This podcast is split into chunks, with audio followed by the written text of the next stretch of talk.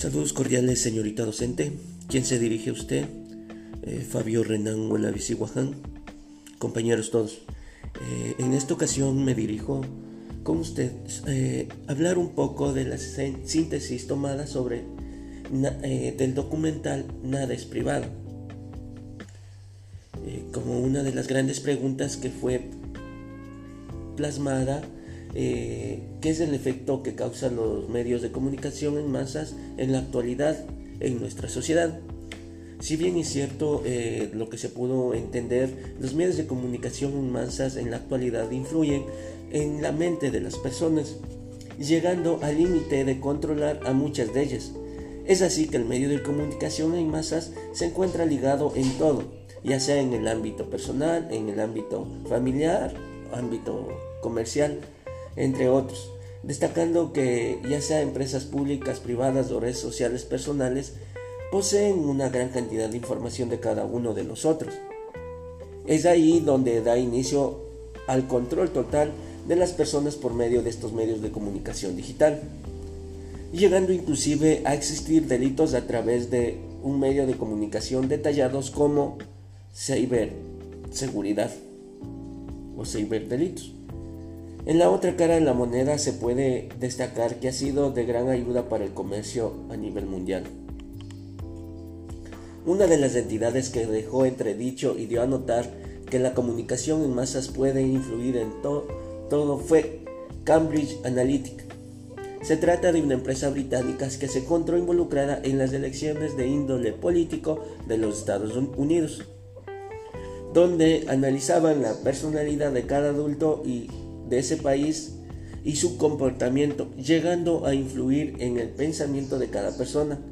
Es ahí donde nosotros podemos darnos cuenta que la tecnología puede marcar la diferencia y vendrán cosas mejores o cosas peores.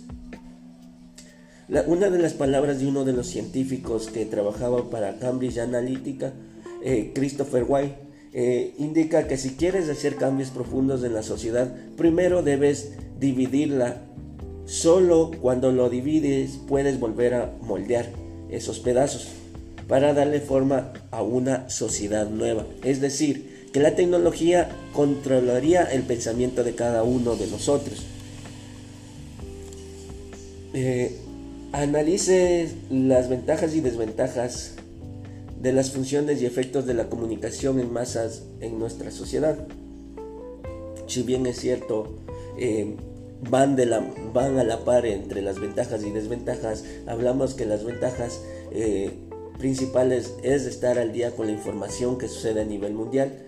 De igual manera nos permite acceder al comercio y a la comunicación entre personas. Es una de las grandes ventajas que nosotros podemos obtener sobre la comunicación en masas.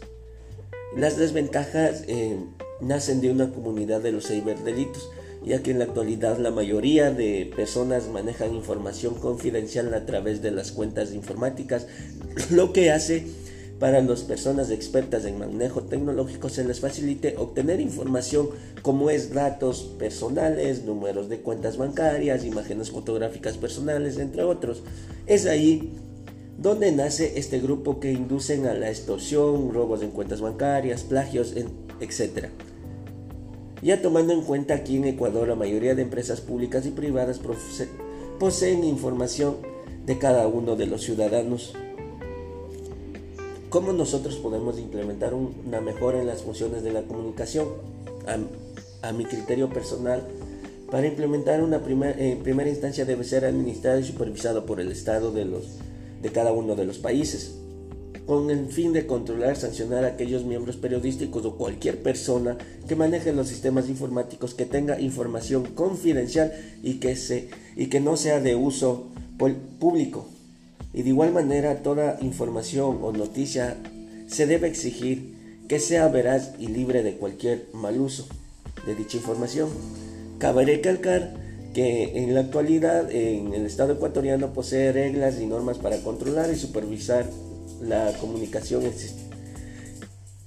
Debiendo destacar que existe falencias hasta la fecha donde se encuentran eh, en debate en el pleno de la asamblea. Esto es lo que se puede detallar eh, hasta ahora que posee muchas falencias lo que es el control y supervisión eh, de una noticia en el Estado ecuatoriano. Finalmente, el análisis crítico del tema a mi criterio, los medios de comunicación en masas han sido un ente de, que ha permitido al Estado cambiar ciertas normativas que han servido para mejorar de a poco la comunicación, debiendo destacar que en nuestro país se, se ha podido constatar que cada gobierno lo administra de acuerdo a su criterio, siendo así que no se aplica a cabalidad las normas y leyes que rigen en el país sobre, sobre libre expresión y comunicación en general.